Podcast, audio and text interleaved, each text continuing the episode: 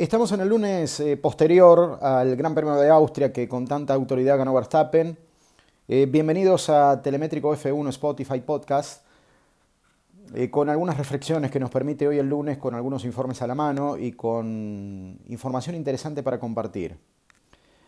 primero, hablarles un poco de por qué Lewis Hamilton no solo perdió, sino que además tuvo que ceder ante su compañero de equipo Valtteri Bottas, algo completamente inusual, pero era hasta distinto el ritmo de Hamilton respecto de su compañero de equipo, razón por la que el equipo Mercedes le sugiere en un momento dejarlo pasar.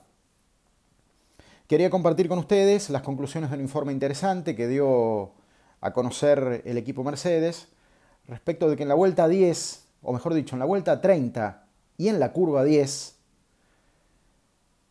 el Mercedes de el siete veces campeón del mundo habría tenido una rotura en el piso, en la parte de atrás a la izquierda, que le habría quitado un 30% de incidencia aerodinámica. Esto es lo que llevó a que el rendimiento de Hamilton le ofreciera solamente un techo de clasificación que era el cuarto puesto en el que terminó. Intentaron cambiar los equilibrios del auto en el momento en que se detuvo por segunda vez Hamilton, pero como verán, fue muy poco lo que pudo, lo que pudo recuperar. Pese a que terminó siendo el más rápido de los cuatro eh, líderes de la carrera. Nada que le permitiera ir después sobre Lando Norris y mucho menos sobre Valtteri Bottas.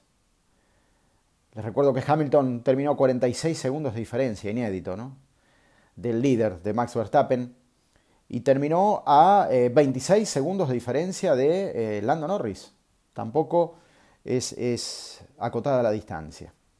Otro tema que yo quería decirles y que fui fuertemente crítico esta semana y lo voy a ratificar,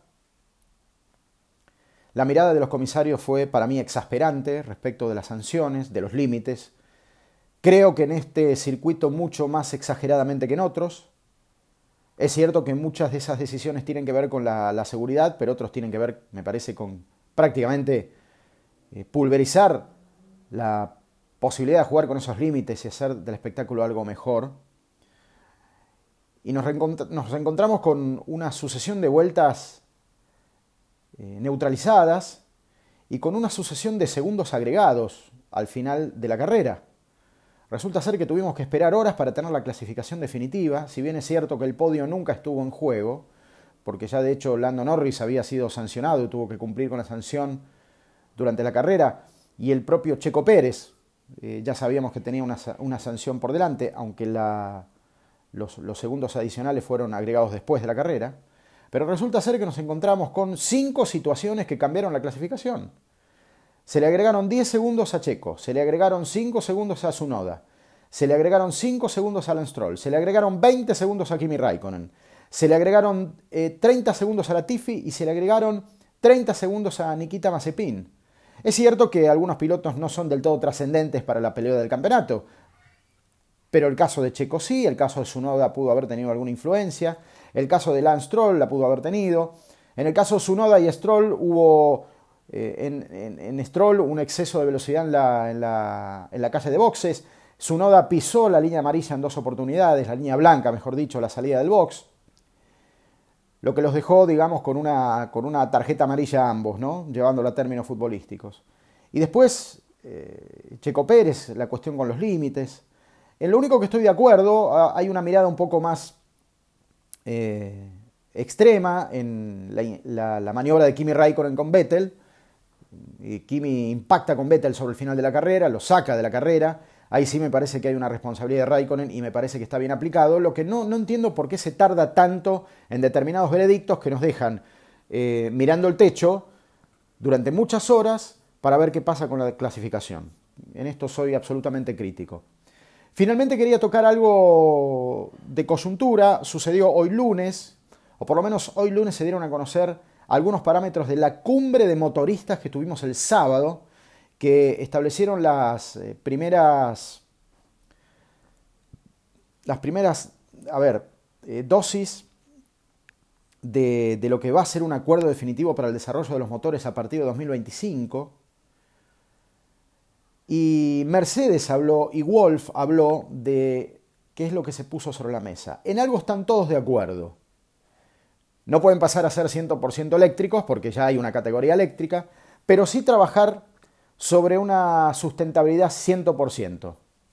La sustentabilidad 100% se logra, según criterio de Mercedes, con un em, combustible mucho más amigable con el medio ambiente. Hoy lo es, pero hay que trabajar para que sea superior. Lo que sugirió Wolf es que también se habló mucho sobre unidades eléctricas más grandes y más eficientes de las que existen hoy. A ver, mirado esto desde un borrador, esto puede promover unidades de potencia más pesadas, más grandes. No se sabe. Es apenas un borrador del borrador del borrador, lo que se habló el sábado. Imagínense que primero tenemos por delante los cambios reglamentarios del año que viene, parece lejano 2025, pero también están de acuerdo todos en que sea un acuerdo que dure de 2025 a 2030 y durante cinco años eso no se toque. Porque todos los motoristas piden esto, previsibilidad. Y es lo que pidieron los dos invitados en la mesa, Audi y Porsche, que no están en la Fórmula 1, pero que les interesa escuchar el proyecto. Y que en función de eso quieren reglas claras a partir de este momento, desarrollar hacia 2025 y no ser actores secundarios a partir de 2025. De eso se trataba este podcast, compartir tres puntos de vista que nos dejó un poquito el fin de semana después de Austria y esperar Silverstone con muchísima expectativa porque se vienen cambios importantes. Esto fue Telemétrico F1 en Spotify.